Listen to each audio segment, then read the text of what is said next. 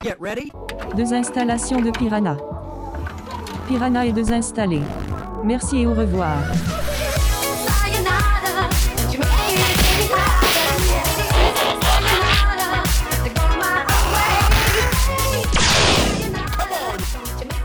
Salut les gars et bienvenue dans un nouvel épisode de leur série, le tout dernier qui sera donc dédié à notre saga Piranha. Salut les auditeurs, bootez vos ZX Spectrum, vos Commodore 64, vos CPC et vos Atari ST, hein. c'est reparti. Comme d'habitude avec moi Fred, comment ça va mec? Salut Xavier, merci de me recevoir, ça- merci de, nous écouter les auditeurs, et puis euh, encore euh, sur Piranha on est trois, et donc euh, salut Fabien, ça va? Oui, bonjour, bonjour Xavier, bonjour Fred, bonjour à tous les auditeurs. Je suis ravi d'être là de nouveau. Ah ouais, c'est sympa, ça fait longtemps qu'on s'est pas retrouvés les gars. hein. On a enchaîné des piranhas euh, en fin de, enfin début d'hiver, je dirais. Et là, bah, on se retrouve pour cette euh, cette conclusion. Et euh, j'ai envie de vous dire, les mecs, ce fut un, sacré voyage d'une, pour, pour mon cas en tout cas, d'une nostalgie que, mais bizarrement, j'en suis nostalgique, mais je n'ai pas connu Piranha. Bon, moi, en tout cas, je l'ai connu, c'est vrai que... Moi, je l'avais connu, je l'avais un peu oublié, je l'avais connu grâce à la bibliothèque de ma petite ville, que, parce que je les empruntais là, après, euh, voilà, mais c'est grâce au site euh, Planète LDVELH que euh, j'ai eu envie de les racheter de nouveau. Et c'est vrai que je regrette pas, c'est vraiment un, bain de souvenirs et je, je suis bien content. Même si, bon, le magazine n'est pas parfait, hein, mais je suis quand même très très content. T'avais comment C'était en quelle année, Fabien, que t'avais décidé euh, Parce que justement, Fabien, les auditeurs, il a la collection complète. Donc, Fabien, t'as les 11 numéros. T'as as commencé quand à, à les collectionner? Ah bah écoute, il y a peut-être 2-3 ans. Attends, je... 3 ans, 2-3 ans Ouais, ouais, voilà. Et en fait, euh, comme il- euh, certains valaient très cher, j'en achetais un par mois. Donc, euh, puis comme le numéro 10 et 11 ont des couvertures doubles, alors, euh, comme, comme moi je suis fan, je suis pas fan pour rien, j'ai voulu avoir aussi Ah ouais les couvertures Bliss, quoi. Donc ça a été... C'était pas facile. À partir du moment ouais, où ils avaient créé l'abonnement, c'est ça, ils avaient commencé à diviser euh, et créer de nouvelles, des couvertures euh, pour les abonnés et les non-abonnés. D'ailleurs, qu'on se marre bien que les couvertures des abonnés étaient pourries et les couvertures pour le public sans abonnement étaient bien mieux. Non, non, c'est vraiment. euh, j'ai fait beaucoup de sites pour trouver certains numéros parce que puis certains vendeurs en profitent hein, vraiment euh, très très très cher. hein, et voilà. Puis Ouais, il y a, y a la. Il y a, comment, tu, comment ça s'appelle? Il y, a de la- y a de la demande, c'est. Comment dire C'est. bah, je sais pas s'ils sont fort demandés, mais bon, je pense que certains vendeurs jouent sur la nostalgie, donc euh, voilà, ils en profitent. Après, bon, moi après. bon, Alors, quand tu dis profit, tu, tu, tu, tu- ils sont dans les combien à peu près? Bah certains, on- bah en fait certains ils valaient plus de 20 euros, hein, mais moi je voulais pas les acheter à ce prix-là, hein, donc euh, c'est. Ah oui, bon, eh, eh, c'est pas trop cher, merde, moi je collectionne des jeux euh, Infocom. euh, cher pour moi, Fabien, c'est 700 dollars, quoi. le, le boîtier en carton avec le floppy, euh, le boîtier il est tout pourrable, le mec il fait, eh, je te fais une offre, il est à 700 dollars, mais tu sais quoi? Je te le fais à 650. Non non, ouais. Non mais là c'est quand même euh, du vieux papier, donc euh, Ouais, puis. Ouais. Et c'est très niche, hein. C'est très niche et et c'est- peu connu, c'est que, c'est que très. euh, comment dire, euh, francophone, quoi. Je veux dire, Piranha, voilà. Et dis-moi, est-ce que c'était édité en Belgique et en Suisse? Alors, je sais qu'au Canada, on pouvait le trouver au Québec. Donc, euh, mais je pense que euh, oui, Si, c'est euh, c'est marqué sur le côté en haut, C'est marqué, ouais. France, Suisse, Ouais, France, voilà. Suisse et tout ça. enfin, France et Suisse, ouais. Donc, ouais, France, Belgique, Suisse, euh, et puis Canada. Ça, c'est sympa, ça, quand même. Ouais, ben. je voulais juste dire un truc. Ils sont bien imprimés et je veux dire la colle est parfaite parce que quand je vois les premières éditions, par exemple des livres dont vous êtes le héros, les pages se détachent. Ça. Tout. Par contre, je les ai vraiment fort manipulés et voilà. Donc c'est vraiment et, la colle, toutes les pages tiennent. J'ai aucune page qui ont été décollées, aucune. Ouais, pareil, moi j'ai celui que tu m'as offert, hein, qui est un super numéro de Piranha. Et euh, il a morflé sur la couverture, mais n'empêche que, euh, et- en effet, Fabien, t'as absolument raison. Le papier de couverture, la jaquette, hein, le, comment dire, le, la, la, couverture est de papier très très costaud. Très, en fait, c'est très magazine, hein, ça colle très bien, c'est euh, une revue. C'est fait pour être feuilleté plusieurs fois sans, euh, sans se casser la figure. Comme une revue qu'on trouve chez les médecins, tu sais, les docteurs. c'est pas faux, ouais.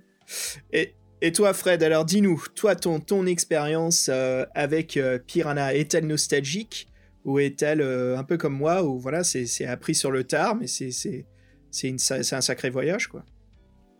Euh, non, la nostalgie, elle, elle fonctionnait pas parce que moi je ne connaissais pas, pas du tout. C'était une, pour moi une découverte de Fabien qui nous a parlé de ça. C'était une vraie découverte. Et après, euh, oui, euh, après le côté, le côté nostalgie a marché euh, parce que forcément dans, dans Piranha, c'est sorti surtout 85, 86, c'est ça, 86. Ouais, c'est ça. En gros, c'est- l'année 86, parce que si je me trompe Ouais. pas, Fabien, le premier Piranha, il était publié en décembre 85. Ouais, ouais, c'est ça, c'est décembre 85. Et puis le tout dernier numéro, comme tu disais, Fred, ouais, c'est en novembre 86. Donc moi 86, bon, euh, j'ai des souvenirs, mais pas des souvenirs aussi précis que des- qu'une revue de presse. Et c'est vrai que euh, c'est intéressant de voir que c'était un monde dans lequel tu vivais, mais en fait tu connaissais rien parce que tu étais trop petit. Moi j'étais encore un peu jeune en 86 pour, euh, je me souviens de la Coupe du Monde par exemple, ça je m'en souviens. Mais bon, tu me parlais de la, la navette, euh, tous les drames qu'on a vus, non, je m'en souvenais pas. Et euh, à ce côté-là, oui, euh, la nostalgie, la nostalgie a fonctionné. La Moi, Discovery, très, ouais. euh, ouais, très intrigué après par, le, par la thématique du magazine, parce que le premier numéro, tu disais putain, c'est quoi ce truc-là? On a loupé ça, c'est trop, euh, trop bien. Ils ont des, ouf, quoi, c'est visuelles, génial. des articles et tout. Tu vas dire putain, mais il y a un truc comme ça qui est sorti et je l'ai loupé. Et personne n'en parle, c'est bizarre. Puis au fur et à mesure, bah oui, on va en parler, mais au, au fur et à mesure, tu comprends que le truc. Ouais, J'ai l'impression que On va en peu, parler parce qu'au euh, fur et à mesure, on se rend compte pourquoi on n'en parle plus. Oui, puis t'as l'impression qu'en fait que bon, c'était euh, cette espèce de qu'on appelle ça dans les comics là, quand ils réunissent deux univers là, c'est des euh, tu dois savoir toi, c'est des Des crossovers gens, Les crossovers là, t'as un crossover de deux éditeurs qui ont voulu euh, toucher une cible Ah commune et ça, ça a fait plouf quoi. Ça fait plus parce que ça- si, ça- on... un si peu on- l'hydra de tête quoi, j'ai l'impression quoi. Ouais, Fabien, et, d'ailleurs, euh, ouais, parce que ça, c'est un sujet qu'on va attaquer. Alors, bien sûr, euh, quel est le, pour parler, quel est le but de cette émission Parce qu'il n'existe pas de Piranha 12, hein, les auditeurs. Justement, on va parler, on va un peu discuter, on va discuter surtout, on va, on va faire quatre sections, en gros, euh, tous les trois. On va parler déjà en premier de l'évolution à travers les numéros, de notre ressenti, ce qui s'est passé. Après, on discutera des, des jeux qui étaient proposés. On va vous résumer un peu tout ça, ce qu'on avait fait ensemble à travers les épisodes. Euh, la troisième section, je pense, les gars, ça serait bien qu'on s'amuse. On parle de, des articles intéressants, des moments amusants, un peu ce qui nous a vraiment pris au cœur pendant le podcast, là où on garde des bons souvenirs. Et puis à la fin, je vous proposerai justement de conclure, de parler un petit peu euh, la renommée du magazine, euh, des, petites choses qui étaient vraiment intéressantes. Donc euh, les gars, je vous propose qu'on plonge direct dans, notre revue. C'est parti Souvenez-vous, Piranha, le magazine qui vous dévore.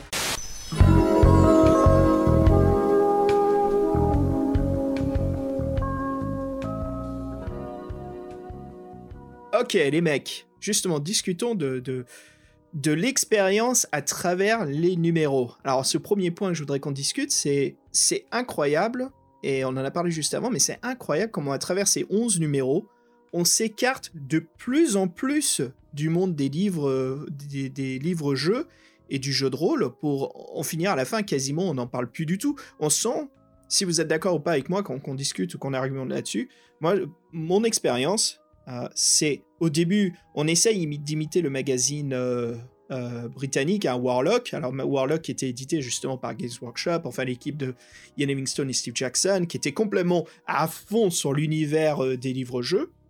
Mais ici, on sent ce début, mais avec de la culture française. Et à la fin, on est complètement à l'ouest de tout ça. Alors, Qu'est-ce que vous en pensez, vous?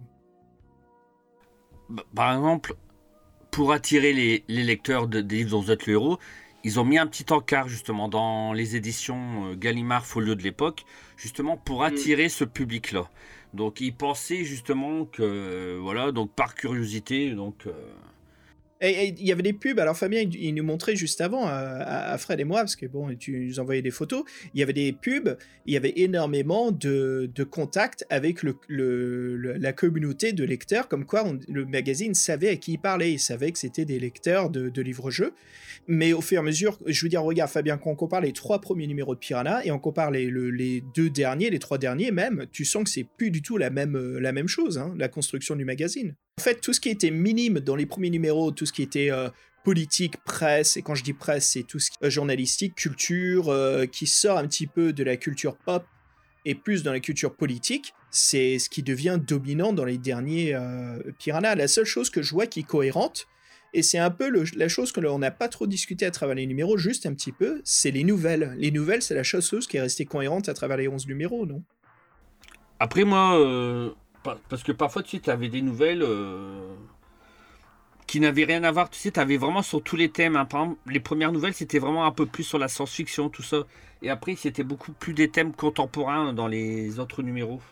Donc, euh, par exemple, le premier numéro de Piranha, la nouvelle, tu vois, c'est sur la. Par exemple, il parle d'une euh, troisième guerre mondiale. Putain, ils aiment ça, ils aiment le sujet de la guerre et des attentats. hein. Et oubliez pas, même que le dernier jeu de rôle, c'est une histoire d'un attentat. hein. Et, c'est vraiment dommage. Fred, il y a une chose qui est vraiment intéressante, on en parle vite fait là. Euh, Fabien, il parlait des pubs, et tout au début, ou je sais plus dans quel numéro, on avait parlé que Fred avait vu une collection qui euh, était annoncée pour les pour Folio, hein, Folio Junior dans la collection des d'autres hein, de sorcellerie, enfin toutes les collections de livres-jeux qu'ils avaient. Fred, tu l'as retrouvé là? Ça, On l'a retrouvé avec Fabien, cette collection qui, qui s'intitule donc. Euh, le monde perdu, avec un superbe visuel, une main squelettique euh, au-dessus d'une planète euh, perdue dans l'espace, et en fait elle touche comme une espèce de... de elle appuie sur la planète, il y a comme une espèce de, de touche de console en forme triangulaire qui apparaît, donc c'est un peu complètement space opéra, j'ai envie de dire. Et en fait on sait pas du tout à quoi ça, se rattache, parce qu'en fait on n'a jamais vu... de livres sortir avec ce logo, donc en plus sortir un logo, on pense que c'est bon pour, pour trouver un cycle de trois œuvres minimum. Donc voilà, on a été intrigué. C'est vrai que bah, on n'a pas la réponse. On a ce logo qui sort de nulle part et euh, qui était qui est mis avec les autres, donc qui était prévu, qui était la pub en plus au début des défis fantastiques, hein, n'avait pas encore 36 000, je crois. Et du coup, euh, bah, nous, c'est quoi, c'est quoi ce truc qui était prévu? Qu'est-ce que c'était Où est-ce que c'est passé? Qu'est-ce qui avait écrit? Qu'est-ce qui était prévu Voilà, c'est euh, une, une énigme dans l'énigme. Et c'est vrai que le logo, euh, pour moi, c'est pratiquement le meilleur logo des euh, des livres aux Ah. Donc euh, c'est, euh, moi, il m'aurait Ah, tout de suite. Il parlé tout de suite en tout cas. Celui-ci, j'aurais fait ah tiens ça c'est c'est weird comme ils disent les Anglais. C'est très euh, très imagé, ça fait beaucoup appel à l'imagination. C'est un des plus, euh, je trouve que c'est un des plus un des ceux qui fait qui fait le plus euh, rêver entre guillemets. Faut être fan de SF hein, bien sûr. Ça fait un petit peu comme ces extraterrestres qui allaient contrôler la Terre. Oui, ça on voit que c'est une main squelettique ou une alien qui a une espèce de main mise sur une planète et que ouais, quand en appuyant sur un bouton, bah, elle peut la faire disparaître. quoi. Le monde perdu ou le faire réapparaître peut-être, on sait pas. On Ouais. le saura jamais parce que bon. Personne, euh, si l'écrivain qui avait écrit ça et qui s'est fait jeter aux oubliettes, il pouvait nous contacter. On, aurait on- on avait Ouais. la- on aurait la réponse. Ça, on pourrait encore cracher sur les boîtes d'édition, parce qu'on adore ça. ouais, c'est vrai qu'on on va pas se cacher là-dessus. hein. Ça, quand, quand on n'est pas content, on le dit, quoi. Point barre. Euh, ouais, tu sais quoi, les, les, les auditeurs, c'est ce qu'on va utiliser, les gars, comme couverture pour ce numéro. Hein. Comme ça, on montre cette collection qui aura jamais existé et qui pourtant était annoncée. Était prévu au moins par le marketing. Donc le marketing a-t-il toujours raison? Ça se trouve, le, ça, a été, euh, ça a été renommé avec un autre visuel. Parce qu'on a, quand on a fait la liste, euh, est-ce qu'ils ont tous été utilisés? Du coup Bon, je me comprends, mais. euh, Après, après, si je peux te faire une, une spéculation complètement euh, idiote et incohérente, peut-être que c'est le mec qui faisait la mise en page. Il s'est dit putain, je me suis gouré, c'est un nombre impair. Et je les ai disposés sur la page en nombre pair, c'est l'un sur l'autre, l'un sur l'autre, dans une dans deux lignes droites horizontaux. Et à la fin, il s'est dit putain, j'ai tout mis, j'ai mis sorcellerie, j'ai mis, des, j'ai mis euh, destin, j'ai mis euh, loup ardent, loup dragon d'or. Putain, je suis dans la merde. il il il y a reste son pote à côté qui lui dit euh, Hein? Il lui reste plus de logo, il est obligé d'en faire un. Bah ouais, c'est ça, c'est ça en fait. Il se dit putain, vas-y, euh, c'est bon, t'inquiète pas, euh, f- crée un logo toi-même quoi. Et en fait, le mec il a créé le meilleur logo. Alors, le logo vraiment intéressant. Alors les gars, si on continue là-dessus, on continue euh, à discuter de cette évolution, vraiment qu'on plonge vraiment dans la compréhension, ou au moins le, comment dire, la, la- la- l'autopsie de Piranha. hein, c'est, c'est dingue quand même cette histoire. euh, de focus sur le politique et le drame dans le monde. hein. Moi, je pense vraiment, comme on disait, c'est l'influence Terrama. Alors, je crois qu'on va se faire deux shots d'un coup. Fred, je, te laisse inaugurer ces deux shots. Pour- Pourquoi pour austère et élitiste Non. Euh, alors, est-ce que les gars, alors, so- soyons francs, hein, est-ce que c'est vraiment, la- est-ce qu'on pense vraiment, on le dit beaucoup, mais est-ce que vous pensez que c'est vraiment l'influence de Télérama à travers le magazine là qu'est-ce qui s'est passé? On sent qu'il y a eu deux équipes à travers Piranha. Il y a eu l'équipe fan de, livres-jeux, jeux de rôle, euh, qui voulait faire une revue euh, pré-ado et ado, même jeunes adultes. Et puis il y avait l'autre équipe élitiste et austère de Télérama, et on dirait qu'ils se battaient à la rédac, non? Et que finalement c'est l'équipe Télérama qui a gagné. Moi, je sais pas si je peux faire une suggestion qui est pas vraiment comme ça. C'est que, en fait, quand on parle souvent des premiers numéros qui étaient euh, très attachés au monde du JDR, du, des tous les héros, la matière des premiers numéros, elle vient, d'où? C'est des trucs anglais. C'est des trucs anglais. C'est que des trucs Ouais, anglais des qui étaient trucs déjà sortis en anglais. anglais. Bah, beaucoup de. Et édité par Gallimard, hein, parce que les trois, les trois premières aventures là. euh, Ouais, mais Gallimard, Gallimard, ils étaient en contact avec Steve et Ian hein, de. de, de ah, J'allais dire Owl and Weasel, mais ouais, c'est ça, de- du Games Workshop. Donc, euh, eux, ils avaient pas mal de sources, ils avaient pas mal de choses à récupérer, surtout à l'époque, c'était euh, à Warlock. Hein. Est-ce que Warlock, euh, il était. Warlock, c'était parti en. Ah, bah, tu vois, alors ça, c'est intéressant, les gars. Si on regarde Warlock, alors, c'est pareil comme Destin assez tragique, il n'y a eu que 13 numéros, sauf que chaque numéro de Warlock est vraiment intéressant pour les fans de, livres-jeux. Et euh, les années de parution sont de 1984 à 86. Donc c'est intéressant comme cohérence avec justement Piranha, mais je trouve ça dommage qu'ils aient pas pris plus d'articles ou plus de choses venant de Warlock. Il y a eu juste quelques fois où ils ont pris ce qu'il y avait là-dedans et le reste, au lieu de reprendre et d'économiser énormément de temps à la rédac, c'était bah voilà, vas-y, on met des choses qui, qui sont complètement euh, pas hors sujet, mais qui rend le magazine trop large pour trouver pour cibler un public en fait. Ça devient ça devient trop euh, générique. Mais moi, oui, on disait de toute façon, il y a un gros problème éditorial dans ce, dans, dans, dans ce magazine. Moi, je pense vraiment qu'ils se sont bouffés la tête et qu'ils n'ont pas réussi à trouver leur public parce qu'en fait, ils n'étaient pas d'accord, que le, le magazine est bancal, c'est vrai. Et c'est vrai que donc, on a des, des trucs qui viennent de Warlock. Après, on a des élèves qui ont passionnés, qui ont envoyé un truc, euh, ça leur a fait de la matière, ils étaient contents.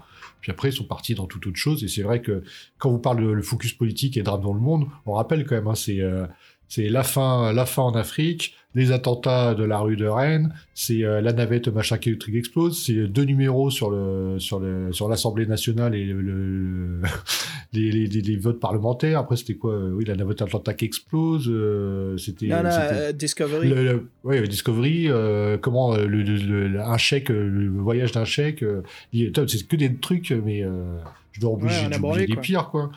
Oh, je viens de faire le lien. On parle de l'explosion de la navette, euh, pas Challenger, mais Discovery. Et puis après, mais oublie pas, il y a un jeu de rôle Piranha, c'est de désamorcer une bombe dans une navette spatiale. Oui, c'est une navette qui explose. Mais euh, tu dis ça tellement euh, normal, quoi. Genre, non, non, c'est normal, quoi. La synchronicité est à fond, mais c'est pas Mais c'est grave. vrai que tu dis, si tu dis, voilà, parce qu'en fait, si on parle un peu des jeux de rôle, c'est vrai que dans le jeu de rôle, il y a un attentat, il y a une navette qui explose, qui en fait, qui reprend l'actualité qu'il y avait dans les numéros d'avant. Donc tu te dis, ah, est-ce que les mecs, est-ce que c'est vraiment, ils étaient libres de. Que en plus, c'est les auteurs français qui les ont fait les jeux de rôle. Donc est-ce qu'eux vraiment étaient libres de leur thème? Ça, on sait pas, ça se trouve, le mec d'Italie, il fait, ah, attends, on a parlé d'attentat, vas-y, euh, reminder, refoule leur attentat dans le jeu, ça va les. Ça, va leur, aïe. ça va leur euh, mettre du poil au, euh, hein, du poil aux noisettes. Faut leur, apprendre la vie. Non, mais c'est, ce magazine est très bizarre parce que je pense qu'en fait, un magazine avant, ça doit être ludique. C'est un magazine pour jeunesse, c'est ludique.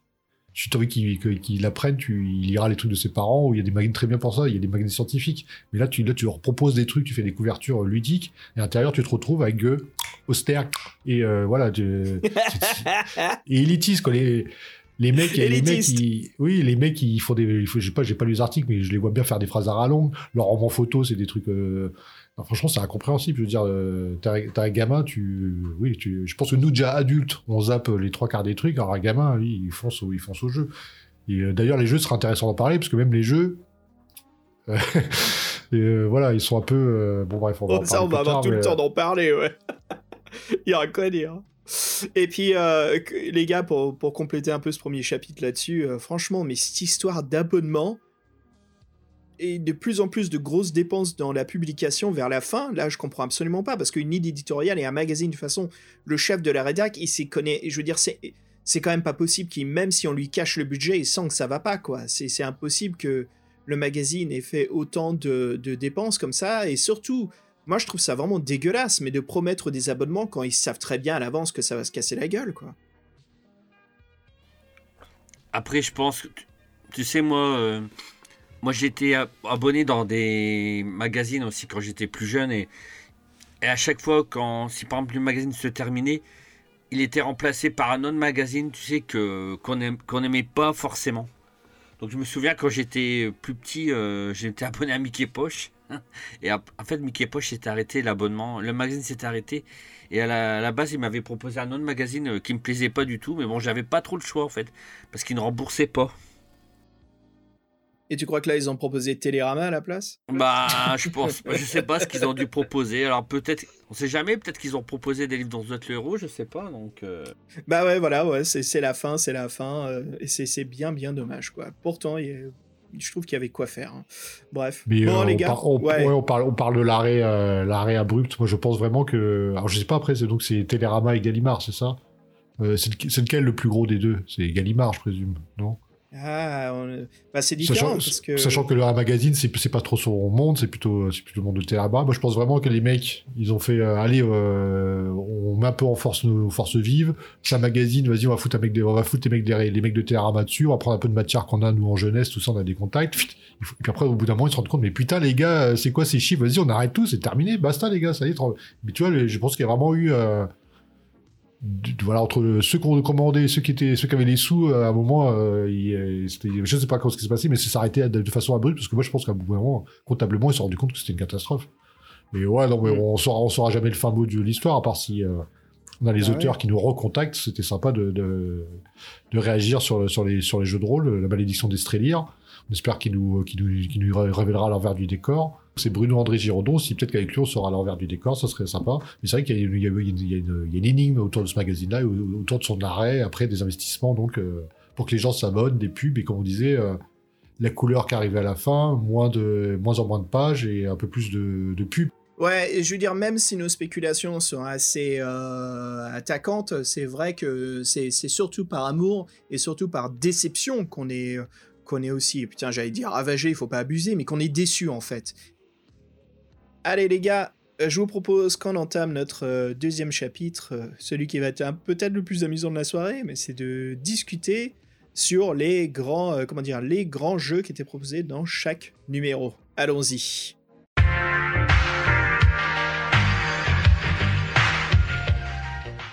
Ok les gars, c'est parti. On a donc trois chapitres à attaquer là dans la, discussion de ces jeux qui nous étaient proposés. C'était des jeux de puzzles visuels, des livres-jeux hein, quand même, hein, et puis des jeux de rôle.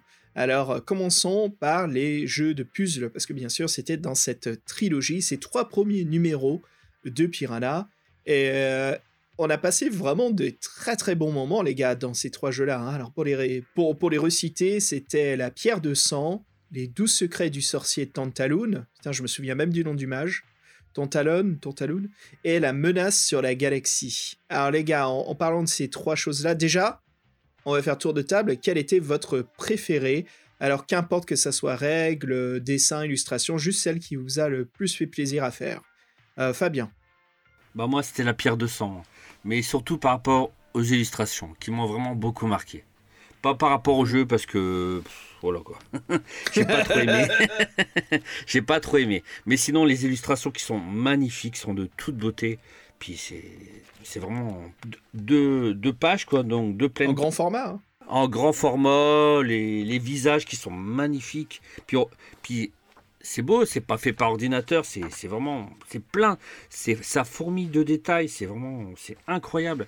Je me souviens, j'ai passé énormément de temps à regarder tous ces, dessins. Donc euh, l'aventure en elle-même m'a beaucoup moins plu parce que c'est compliqué. Puis bon, j'avoue que dès que c'est un peu compliqué, j'ai du mal. J'ai du mal à me concentrer et après voilà quoi. Euh, j'ai triché hein. quand fait, je, l'avoue, hein, quand j'ai fait l'aventure. Après, j'ai cherché une solution sur internet, hein, mais sinon jamais j'aurais trouvé quoi, jamais jamais. Mais mais en tout cas, j'ai quand même adoré les illustrations de de la pierre de sang. Et toi, Fred, dis-moi, quel était ton préféré? Bah moi je me suis bien pris au jeu, c'est sur les 12 secrets du sorcier, où euh, là qui était vraiment intéressante parce que chaque énigme était avec des mécanismes différents. Pareil, il y a des super dessins euh, à l'intérieur et en fait il y a certaines épreuves qui m'ont vraiment replongé dans l'enfance avec l'espèce de labyrinthe de, de tuyaux pour savoir d'où sont les fuites du barrage. Ça j'ai adoré. Et en fin de compte, euh, tout est important euh, dans cette histoire. Tout, tout, tout, tout, tout ce qu'on vous raconte, les petits textes, euh, tout est important. Donc, il faut vraiment être plus qu'aux aguets. Il faut être en hyper vigilance quand on fait ce- cette aventure-là. Et moi, j'ai beaucoup aimé parce que c'est vrai qu'on progresse, on a la récompense de trouver la, réponse ou pas. On peut, on peut avancer en pensant qu'on a la bonne réponse. En fait, c'est pas la bonne réponse aussi. Mais oui, j'ai vraiment apprécié de le faire. Et puis, à chaque fois, c'est un petit univers différent. Comme on disait, que c'est règles avec des dessins de toute beauté aussi. Et moi, j'ai pris mon, tellement pris mon pied que j'ai essayé d'aller au bout. Après, je me suis bien, je me suis bien rendu compte que c'était pas aussi simple. Voilà. Euh, moi, je, triche, hein, j'en ai deux. C'est les. Bon. Euh, celle qui m'a beaucoup plus dans le, comment dire le jeu lui-même, c'est les 12 secrets du sorcier. Pareil, j'ai beaucoup aimé en fait ces illustrations qui étaient magnifiques, de retrouver un petit peu complètement absorbé dans l'univers de Steve Jackson, encore une de ses histoires. Euh, surtout, il y a un des puzzles que je garde visuellement en tête tellement qui m'a impacté par, euh, par sa mise en scène, sa perspective. C'était, les gars, vous avez le souvenir, c'est quand il fallait retrouver les duplications de la sorcière.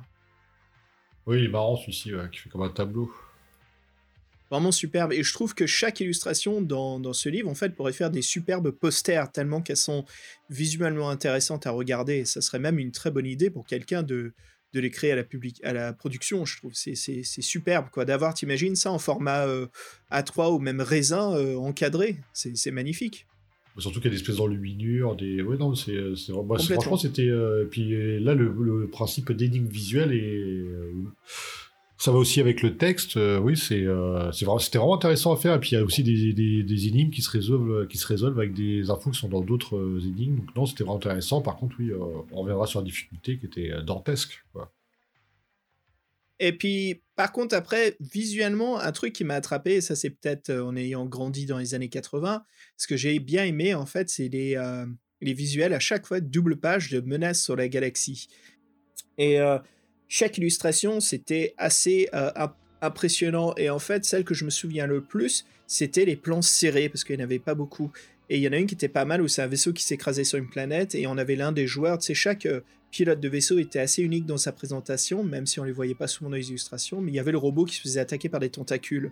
Ça vous dit quelque chose, les gars Et on voyait qu'il sortait son fusil, qu'il était en pleine galère.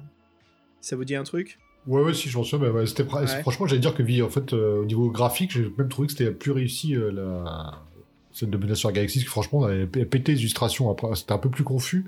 Je veux dire, pour celui qui aime les contrastes de couleurs, franchement, euh, franchement, tout était impressionnant. Mais moi, je trouve qu'en SF, c'était vraiment du bon, bon, bon boulot. Bon, un peu années 80. Mais oui, pour, euh, si on revient sur les trois, c'est vrai que les trois étaient vraiment de haute qualité, quoi. Et moi, par contre, j'ai une, euh, j'ai une théorie, je sais pas si Fabien, comme c'est toi qui as fait euh, les recherches, moi, j'ai l'impression que le- donc, les créateurs là, donc, de, euh, de Menace sur la Galaxie, là, je crois que c'est ceux aussi qu'on fait les 12 secrets du sorcier, c'est ça, non? Ou- Euh, Ouais, c'est C'est un duo, euh, un, un duo qu'on connaissait pas, et je me demande si Oui, fait, c'est oui. pas des pseudos pour euh, Livingstone et. Ah, David Flicking et Perry Hinton. Ouais. Ce serait pas des pseudos, parce qu'ils ont peut-être marre d'apparaître partout, et donc du coup, ils ont fait ces projets-là euh, Ah. sous, sous des pseudos, parce que comme on n'a aucune info sur ces mecs-là, ce serait peut-être. euh, puis ça arrive souvent hein, que les mecs. C'est possible parce que l'illustrateur, c'est Peter Andrew Jones qui a fait la sorcier, le sorcier de la montagne Oui, de euh, feu, donc- qui est l'œuvre écrite par les deux hommes. Ouais, donc ils se connaissent. Moi, je pense vraiment Ouais. que c'est des pseudos pour ce- le même duo, en fait. Intéressant. Je me souviens quand j'avais fait le dossier, justement, je trouvais très très peu d'infos sur eux. Donc justement, aucune photo, rien du tout. Donc, Ouais, de- donc, euh, donc ça, ça confirme un peu cette, euh, cette théorie. En plus, ils ont rien fait d'autre, alors que les mecs qui sortent ça, ça vient de Warlock, tout ça, on est d'accord. Hein donc Warlock, euh, c'est aussi. euh, donc ouais, tout est. Donc moi, je pense que c'est c'est des pseudos. Donc fait ça, vas-y, on va arrêter de batiner les, les, les lecteurs avec nos noms, on va dire que c'est encore deux nouveaux. En fait, en fin de compte, c'était eux, quoi. Et puis en plus, franchement, euh, ça leur ressemble un peu quand même. euh, je veux dire, euh, les douze secrets du sorcier. Bon, euh, je je suis désolé d'abattre euh, cette théorie qui est vraiment intéressante, mais non, hélas, David Flicking, c'est quelqu'un de très très connu en Angleterre, comme écrivain, ouais. Justement, je faisais des recherches. J'aurais pas dû, j'aurais pas dû, je sais, parce que j'ai Ah, trouvé ça beau, vraiment c'était beau, intéressant. ouais. Je trouvais ça vachement intéressant, Fred, ce que tu disais. C'est cool, quoi. Mais si, mais si on revient, c'est vrai que bon, les trois, euh, déjà le principe est génial, les trois étaient visuellement de qualité. Après, on peut les départager après, on va dire, au plaisir de jeu. C'est vrai que la pierre de sang, en fin de compte, c'était. euh, bon, franchement, ce qu'on peut leur reprocher, c'est quand même les trois sont méga compliqués, quoi. Je veux dire, euh, Ouais, les, gens qui, les gens qui ont fini ça, c'est que c'est des acharnés, c'est des. Je pense qu'ils ont. euh, faut qu'ils doivent se détendre même un peu parce qu'ils sont trop, euh, ils sont trop, quoi, ils sont trop dans un truc. Il faut être à la limite maniaque de ça pour réussir, parce que dans le premier, en fait, c'est une énigme visuelle. Il faut déjà repérer des, des- des- des détails qui sont dans les dessins. Il faut en fait le cheminement de la carte, ça vous donne un ordre dans lequel vous devez lire des textes. En fait, dans ce texte-là, il y a des numéros pour remettre les trucs dans le bon ordre. Et après, il faut regarder les symboles pour faire un masque. Euh, franchement, c'est un bordel euh, pas possible. La pierre de sang, personne n'a jamais fini. Il y a un mec qui a mis 10 ans pour le finir, il a fait la soluce. Putain, j'avais zappé, c'est vrai, ça. Bra Bradigan, Bradigan, là, qui, s'est acharné pendant 10 ans pour finir le truc, et Menace sur la galaxie, c'est tellement fastidieux. Moi, je me suis lancé dedans, hein, mais c'est tellement fastidieux. Faut faire, Non, la, mais, jauge, mec, faut faire la euh, vitesse, la menace- la jauge de carburant, oui, combien bah on a oui. perdu de trucs, euh, comment il faut faire répondre à l'énigme. Et plus, puis après, il y a des énigmes visuelles aussi sur l'illustration, et à cause de, de la pliure euh, euh, centrale, on n'arrive même pas à voir certains détails. Non, parce qu'en fait, il faut compter. euh, en fait, les, les vaisseaux ennemis, euh, si c'est des chasseurs, c'est 3 points. Si c'est un bombardier, c'est 5 points. Par contre, s'ils sont détruits, ça coûte combien points Euh, Des fois, t'as des, t'as des trucs partout. Il faut que tu repères tes vaisseaux. En fait, tu admires que les illustrations, des fois ça te suffit, quoi. Ouais, en fait, tu regardes, tu, tu regardes les illustrations, en fait, t'as le cheminement de l'histoire et tu, t'amuses- en fait, tu comprends qu'à chaque illustration, il perd un mec et quand ils arrivent là-bas, il est plus que tout seul. Tu Donc, vas euh, peut-être euh, peut-être faire différents niveaux de difficulté pour Menace sur la galaxie, ça marcherait. D'où le premier, c'est euh, des questions assez simples. Qui est-ce qui tire sur qui? Qui est-ce qui s'en sort? Qui est-ce qui disparaît? Niveau de difficulté intermédiaire, c'est commencer à calculer les bombardiers, comme tu as dit, les chasseurs. Et niveau difficile, c'est calculer l'essence aussi. Oui, il faut que tu fasses l'essence, faut que tu fasses une, faut que tu fasses un, un repère astrographique dans une carte à côté pour t'avoir où t'en es. Ou Ah putain, j'ai oublié ça, il y a ça aussi. Oh, Ah non, Oh mais c'est vrai, il faut calculer hein. la. Il fallait calculer la vitesse lumière ou le, le cheminement pour se barrer après. Ouais, c'était too much. C'était too much, mais mais n'empêche que c'est un concept intéressant et surtout innovant, quoi. Ah non, c'est que ton pied- moi j'ai adoré, j'ai- franchement, à chaque, à chaque fois, je suis, on est bien rentré dedans, mais c'est vrai qu'après, euh, faut vraiment être un acharné pour terminer, quoi. Après, avec les illustrations, on prend du plaisir, donc c'est le le principal aussi. hein. Et euh, si, il y avait une version de Wing Commander en livre-jeu. Ça te donne euh, Menace sur la galaxie. Je voulais juste dire une chose. Piranha avait promis de donner la solution de justement de ces trois de ces trois aventures. Ils ne l'ont jamais fait, jamais, jamais. Tout ce qui euh, après ils se sont ils ont dit que non. euh, en fait, euh, pour le plaisir de l'aventure, euh, ils ne donnaient rien. Ou alors il fallait appeler des numéros surtaxés Oui, pour avoir ouais. quelques maigres indices, c'est tout. Et voilà. Et, et, et, et ces trois, et sinon, ces trois aventures ont, ont été sorties euh, euh, séparément voilà, de chez Gallimard hein, aussi, si vous voulez les retrouver. euh, voilà. Bah, c'était ça, c'était pour payer en fait. C'était les moyens de se faire un peu plus de fric. Et c'était un accord commercial, ça se comprend. Mais après, de promettre, ouais, c'est débile quoi. Autant rien promettre et dire voici un aperçu. Et puis, euh, si vous voulez acheter la revue, voilà où il y aura la solution aussi. Et euh, des fois, c'est l'honnêteté, euh, ça, ça coûte rien. Et puis, c'est plus admirant justement que de faire des fausses proclamations, surtout avec euh, des, systèmes à la Sierra, comme tu dis, Fabien, Je, pense que s'il y a eu quelques joueurs qui ont fait l'aventure, ils ont dû bien, ils ont dû bien être très frustrés de ne jamais, de ne jamais avoir eu la réponse. hein. Moi, si- s'il n'y avait pas eu Internet, je pense que jamais, jamais j'aurais trouvé, hein, parce que c'est impossible, c'était impossible. Donc, euh, je pense euh, notamment là, euh, oui, pardon, les douze secrets du sorcier. Donc, il y avait des inscriptions minuscules. Ah oui, celle de la fin, elle était impossible à lire euh, à cause de l'impression. Le DPI était pas assez. Enfin ouais, c'était impossible à lire quoi. horrible, c'était horrible. Je me souviens même avec euh, nous à la maison, on a une loupe pour faire de la couture, et, et pourtant, pour, et même avec ça, on ne voyait Ah mais c'est flou. rien. Ouais, c'est flou, c'est flou. C'est à cause de la qualité d'impression. C'était horrible. Moi, je comprends pas qu'ils puissent proposer ça à un public, euh, à un jeune public. Je comprends pas. Trop frustrant. Ouais. Non, mais t'es sur la plage, forcément, t'as ta loupe avec toi, quoi. Je veux dire. euh, Ah ouais. Et puis après, tu te rends compte que c'est brouillé à cause de la qualité d'impression. Alors c'est génial. Euh, les gars, allez, on- on- moi je vous propose de- d'aller de, l'irréalisable vers le, le possible. Hein, si on discute des, euh, des trois livres-jeux, et euh, si je me trompe pas les mecs, je peux te dire que ça va du plus mauvais au meilleur en ordre croissant. Oui, c'est un peu ça. On peut, on peut chipoter un peu, mais c'est un peu ça, oui. Qui, qui veut s'énerver un peu là? Qui veut faire le premier? Qui se désigne? Ah, le, le temple de l'épreuve? Ouais. Vas-y, euh, trop tard. Allez Fabien, t'y vas. bah, moi, j'avoue que c'est euh, c'est vrai que pour moi, c'était euh, très classique. Hein. J'ai pas trop, trop aimé. Je, m'en rappelle plus très bien. J'avoue, il m'a pas vraiment marqué. Donc, tout ce que je me souviens, c'est qu'il disait que c'était une préquelle, c'est ça, à sorcellerie? ouais, soi-disant c'était un préquel, ouais. Le seul truc qui m'a marqué, c'est euh, les mains qui sortaient euh, de la boue avec des épées. euh, voilà, il y avait, je sais pas si vous vous en souvenez. Moi, ce que je me souviens, c'était la, la fatigue de lecture de celui-ci, parce que tu arrivais dans une pièce où il y avait quatre piliers, et il y avait des couleurs ou des symboles, et il fallait Oh, mettre ouais, un truc sur chaque pilier. Et à chaque fois, pour se rappeler de quelle couleur était le pilier, il fallait retourner sur un autre paragraphe, et après ce paragraphe-là, il fallait choisir d'aller nord, sud, est, ouest. En fait, tu faisais énormément de- d'allers-retours, euh, juste pour avoir une petite info, quoi, si t'écrivais pas sur le côté.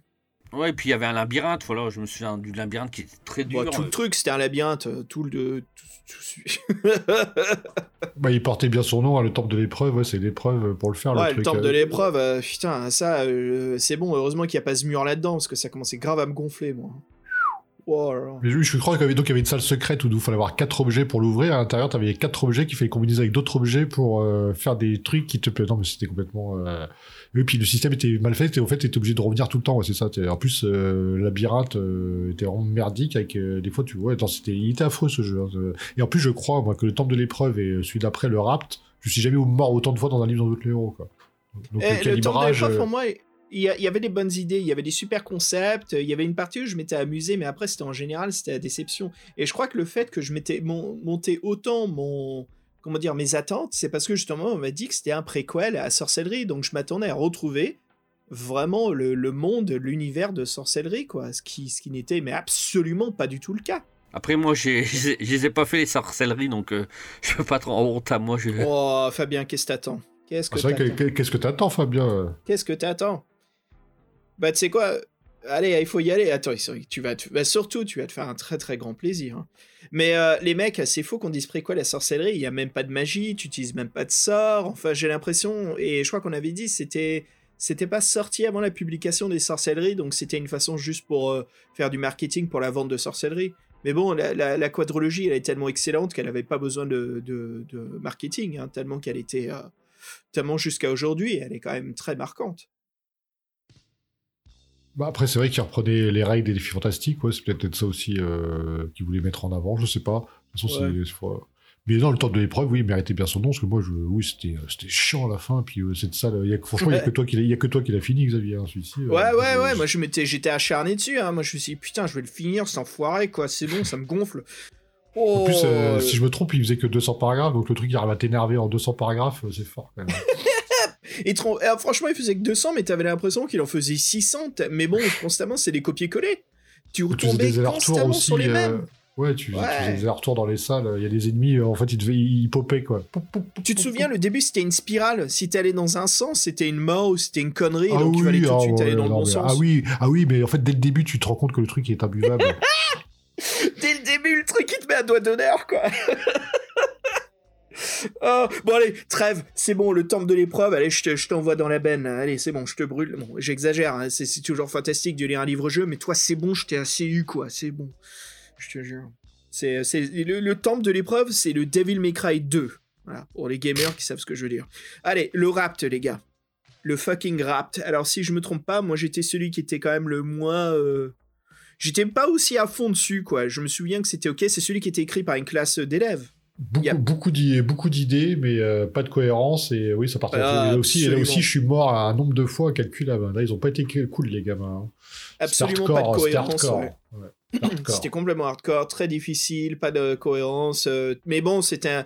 En fait, le but, c'était pas d'écrire une histoire avec un univers, euh, euh, tu sais, qui, qui était réfléchi, pensé, avec euh, du world building. World building, putain, mon français, mon franglais, là. Du... C'est bon, je vais finir par parler anglais. The fucking Rapt. Goddamn piece of fucking shit. Bon, je vais arrêter, là. Euh, mais le Rapt, On a perdu Fabien. Allez, c'est parti. Le rapt, c'est rapté. Allez, Oh. c'est bon, je m'en vais. Bonne soirée. Au revoir. Je quitte la pièce. C'était nul. Je me jette aux oubliettes. Encore mieux, je me jette dans le temple de l'épreuve. Allez, salut. Oh putain, tu peux pas y retourner, non, tu vas, tu vas lui faire non, je peux pas. Je l'ai jeté à la benne. Allez, je finis dans la poubelle. Mais Non, bah, euh, le rapt, entre guillemets, on peut dire, en fait, ce qui sauve l'aventure, c'est les beaux dessins colorés, quoi. C'était plutôt sympa, en fin de compte. Ouais. Ouais, il y, a- il y avait, il y avait un très beau boulot là-dessus sur les illustrations. Alors, ouais, le temple de l'épreuve, il n'y avait pas grand-chose, pendant que le rapt, visuellement, c'était, intéressant. Alors, c'est pour ça que le rapt, tu sens, c'est le 50-50, quoi. Mais, qu'importe, parce que l'intérêt, quand même, du rapt, c'était que c'était une classe de je sais pas combien d'élèves avec un prof qui l'ont écrit, ce qui était intéressant. C'était Ça, cool c'est super, idée, ouais, c'était Ouais. pas à Nanterre ou à l'école, je sais plus. Pour C'était à Ah, ici Moulineau, je pensais que c'était dans le Ici les 92. Moulineaux. Ouais. Piranha 5. Mais tu vois, en plus, les mecs sont arrivés, ça aura fait de la matière à Piranha. En fait, Piranha était trop content. C'est tiens, un truc qu'on n'a même pas besoin de payer, ça se trouve. Ils se sont dit, ils ont plus rien Warlock et c'est fini, on n'a plus rien. Putain, ils veulent plus rien nous vendre, on n'a pas les solutions. Les gars, on n'a pas les solutions. Putain, taxe sur taxe le Minitel. Et là, ils font putain, qu'est-ce qu'on sort? Il y a, il y a- les gamins, ils ont créé un truc, fais voir. Putain, mais le dessinateur, il travaille vite là. Et voilà, boum, parti. Épisode, euh, épisode 5, boum. Allez, c'est parti, on fout une boîte sur la couverture. Allez, c'est bon. Non, mais ouais, non, mais l'initiative était vraiment sympa. Franchement, le, le professeur, il s'est donné à fond. Ça, c'est, ça, c'est vraiment intéressant. Puis je pense que les gamins, il y en a quand même deux, trois qui ont dû garder ce souvenir-là, qui ont dû après, qui ont dû être joueurs. Ça se trouve peut-être encore un qui nous écoute, sait-on jamais. Qui, si c'est le cas, qu'ils interviennent. Mais oui, après, c'était une bonne initiative, mais c'était trop. euh, c'était Dominique trop, euh, Chiquet. Dominique. Chiquet, c'était le prof. Alors, si jamais il écoute ce podcast, superbe idée, idée euh, Dominique Chiquet de, bah, de, en tant que prof, quoi. C'est c'est motivant. C'est vraiment motivant. Et, et les gars, c'était quand même 316 paragraphes. hein. Ouais, non, mais ils avaient bien bossé, les gamins, ils étaient assez nombreux. Mais franchement, moi, franchement, il y avait des scènes qui étaient assez colorées et des trucs qui étaient un peu sympas. Mais moi, j'ai trouvé qu'ils étaient un peu, un peu durs. C'est-à-dire qu'en fait, t'avais une scène, t'avais deux choix, t'avais un choix, c'était la mort, et l'autre, c'était pas la mort. Donc, tu fais bon. Tu quand tu c'est, une fois, a ça va. Quand c'est dans toutes les salles où t'arrives, tu fais bon, au bout d'un moment, c'est impossible. En plus, en plus, tu pouvais faire des allers-retours, tu te retrouves au début de l'aventure, c'est assez chiant. Euh, puis, ouais, il y a un problème de représentation du monde, parce que tu pouvais passer des montagnes, euh, quand tu revenais en arrière, t'étais plus dans le même endroit, donc c'était pas très clair. Mais non, mais euh, c'était, on peut pas, on peut pas aller contre une initiative pareille, mais c'est vrai qu'après, en tant que joueur, euh, c'était quand même pas le pur plaisir qu'on pouvait attendre. Et puis les gars, je crois que ça nous amène à parler justement du, dernier des, livres-jeux, qui est là, la perle, la surprise incroyable. Piranha 7, c'était le fameux numéro d'été, qui est donc euh, l'auteur qui était Paul Struss, hein, qui... euh, qui euh, alors si je me souviens de l'histoire, les gars, euh, c'était un, concours, concours, dans le ouais. magazine du Games Workshop de Warlock, et c'est Paul Struss qui a gagné le concours. Il était mineur, hein, en plus. Hein. Qui était mineur, ouais. Ouais. Et euh, c'est Nathalie euh, Vogel qui a illustré euh, l'aventure. Alors, Paul Struss, futur écrivain de livres-jeux ou de- d'heroic fantasy, euh, fantastique, hein. Vraiment superbe aventure, monde très intéressant. Et Nathalie, j'espère que Nathalie nous écoute, parce que Nathalie, je suis tombé complètement amoureux de tes illustrations dans cette aventure. J'étais complètement emballé, tu m'as fait voyager dans l'univers de la pierre de Shannara. Euh, magnifique travail, merci d'avoir mis. euh, Enfin, moi je pense qu'elle a mis tout son cœur parce que ses illustrations sont superbes. Et vite fait, les gars, vous vous souvenez, elle avait une façon d'illustrer euh, les elfes, les orques, elle avait une façon d'illustrer tout ce qui était Heroic Fantasy qui était différent des autres univers. Elle avait sa propre façon de représenter ces races, cette culture. En plus, pour revenir à Nathalie, à la base, dessiner sur l'Heroic Fantasy, c'est pas, pas non plus son domaine de prédilection, hein, parce qu'elle avait fait aussi des livres pour enfants, et elle s'en sort vraiment très très très bien. C'est vraiment détaillé, le centré, il est très fin, il est très très beau. Moi, euh, moi je me souviens aussi, tu sais, elle avait dessiné les animaux, je sais pas si vous tu te souviens, Xavier Fred, si vous vous souvenez, Xavier Fred, euh, des têtes de tigre sur, euh, sur un corps d'homme. Ah oui, tu nous avais montré dans ton article, ouais. a vraiment un, un trait très très fin et c'est très très beau. Puis franchement, les, ces personnages ont vraiment des, des belles expressions. C'est vraiment, vraiment elle a un, très beau graphisme.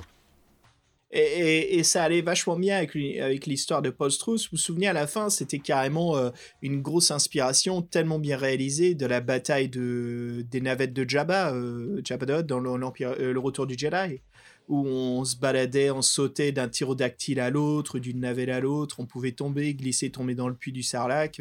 Bon, je sais que je fais des, des rapports Star Wars, là, mais mais il y avait une grande une- scène d'action qui était euh, vachement intéressante, où on faisait plein de choix différents.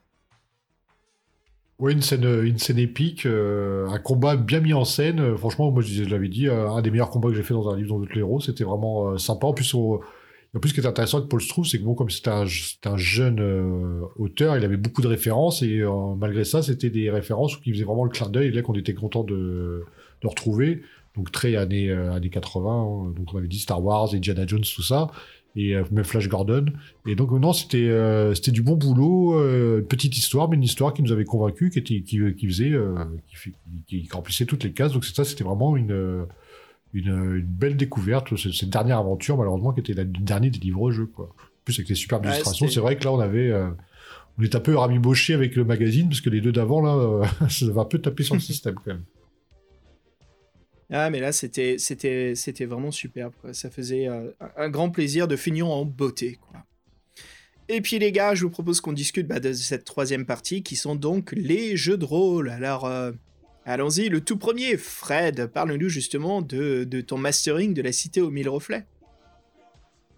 Ah oui, donc c'était déjà bon, euh, c'est vrai qu'on déjà c'était intriguant de tomber sur un jeu de rôle dans un magazine, c'est pas c'est pas si souvent. En plus c'est une création française, euh, je plaisante, mais c'est vrai que c'était euh, c'est intéressant.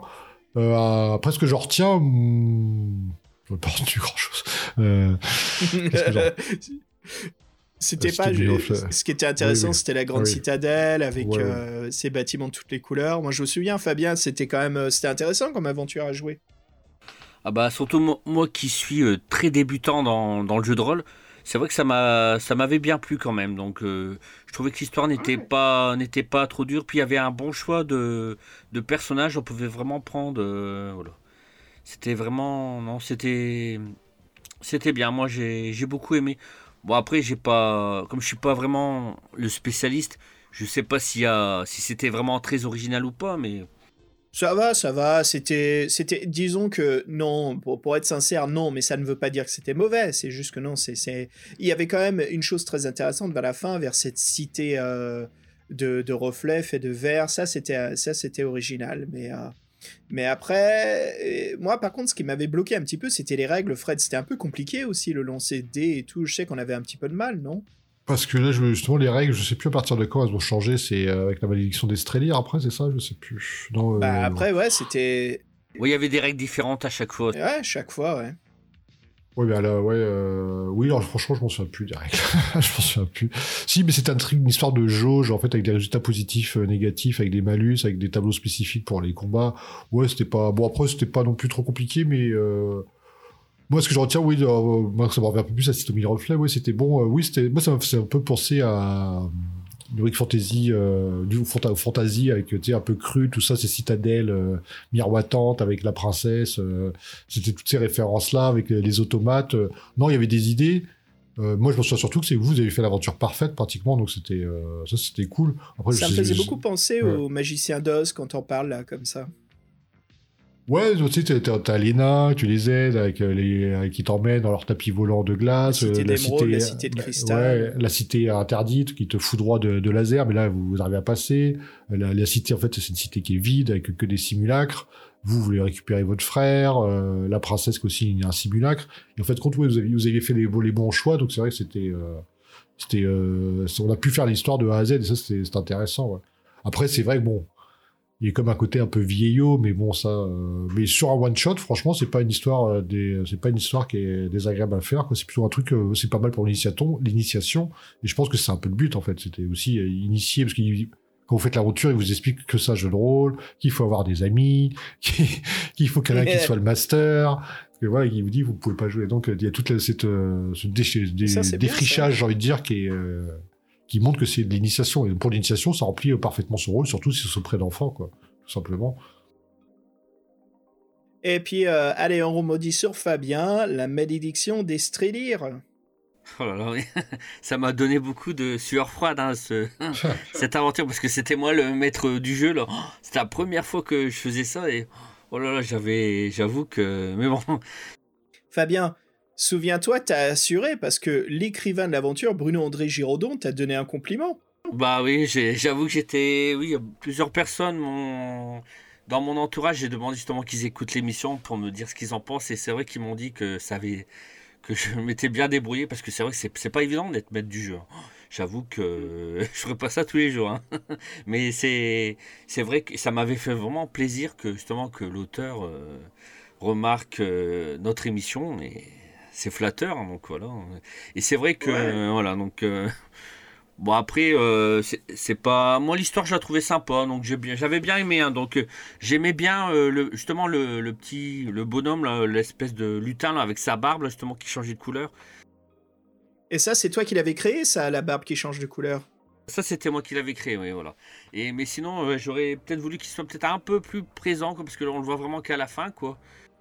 Bah, c'est le boss. Le boss apparaît, à la- le boss apparaît à la fin.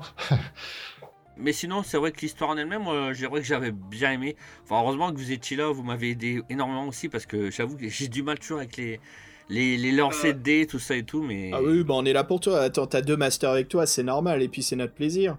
Moi, ce que je me souviens, c'est la, la rencontre du Strelier qu'on avait fait dans la forêt. Les, les, euh, les, les demi-dieux ailés, là. Fred, on avait anges, galéré. des Heureusement anges- que j'étais anges, en accompagné fait, hein. Ouais, c'était des anges, ouais. Et c'est Olivar qui lui mettait des coups de boule, quoi. Parce que moi, ma, ma magicienne, vous vous souvenez, on a un petit peu truqué, vu que ça se joue à, Ah oui, que- à ah oui, t'as le droit qu'à un pouvoir par jour, ouais. un pouvoir, pouvoir euh, par jour, par jour. c'est- ouais. c'est bon quoi, stop, attends, on est foutu dans ce cas-là. c'est impossible. Et, euh, et Fabien, heureusement que t'as réduit le numéro de Strelier à 1 au lieu de 2 hein, pour ce combat. Ah oui, non, parce que c'est vrai que c'est c'est c'est pas évident quand même. hein, donc, euh, voilà. Mais bon, après, je, oui, je me souviens, c'est- il y a un happy end, voilà. Donc, euh, après, il y a une histoire d'amour, oui. il se retrouve là, avec la princesse, euh, je sais plus quoi, là. Donc, Ah euh, oui, on avait aidé le, le prince et la princesse à se retrouver avec Fred. Bon, après, ça se finit bien, et puis voilà. J'étais content, c'est vrai que. Moi, c'est vrai que, ouais, c'est vrai que le personnage, euh, le boss était intéressant. Ça, moi, ça me faisait penser à une espèce de voyageur temporel dans le monde de Morcook, là, le mec euh, qui voyage partout, euh, dans dans le multivers, Ah oui. euh, qui, qui, qui, qui, garan- qui a garanti un peu l'équilibre. Parce qu'il vous avait posé une question, en fait, euh, voilà, et j'avais peur que vous trouviez pas la solution. Je sais pas si Tu vous- penses à, Oui, c'était la à sagesse. Korum, c'est ça Fred? Korum Ouais, tout ce cycle-là. Corum et Ricosé, euh, il, a, il, a, il a un mec qui apparaît, qui n'a pas, qui a pas toujours le même nom. Euh, j'ai oui là, je sais plus là ça m'en revient pas mais en fait c'est un mec qui apparaît qui, qui est un représentant de la balance et du multivers et oui qui est un peu le même genre de gars qui peut être qui a des incarnations il peut être très sympa des incarnations il peut être un peu moins sympa quoi ça dépend euh. ouais c'est bah oui puis c'est euh, après il y avait oui il y avait tout un lore euh, pour te dire en fait qu'il y avait des anges j'aimais bien c'est qu'il les, il, osait pas les nommer comme ça mais en fin de compte c'était ça quoi c'était un peu le paradis et les anges qui étaient sur euh, sur terre et puis il y avait une histoire d'amour interdimensionnelle euh. Ouais non c'était euh, c'était assez classique mais c'est vrai que les, les t'avais pas envie de tomber sur eux quoi Ah ouais, c'était assez impressionnant et c'est ça que j'ai aimé euh, de, l'écriture de Bruno André Giraudon, c'est le fait qu'il crée des antagonismes et tu te rends compte que chacun en fait c'est l'antagoniste, comme quoi c'est l'ennemi principal, ils sont tous très menaçants. Alors peut-être, j'y pense là les gars, mais sur le moment, c'est peut-être parce qu'on n'était que deux au lieu de cinq aussi dans le groupe.